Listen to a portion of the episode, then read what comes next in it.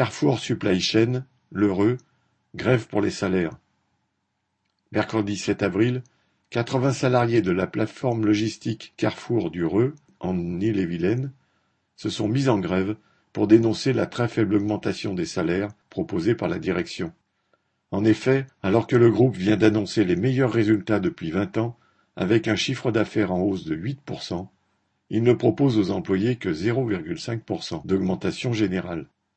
Cette décision, perçue comme une provocation, a suscité la colère partout dans le pays, quinze plateformes du groupe sur dix-neuf étant bloquées ou fortement perturbées.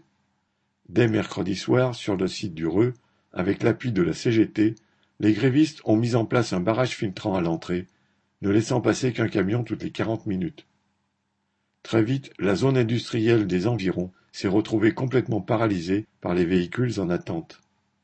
Le lendemain, la direction a fait intervenir la police afin de dégager les accès de l'entreprise.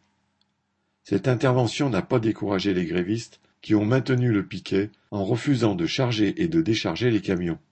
Au final, peu de marchandises ont été traitées, vingt mille produits contre quatre-vingt-dix mille habituellement. Devant la détermination des grévistes, sur ce site comme sur les autres plateformes, la direction du groupe a décidé de rouvrir les négociations salariales.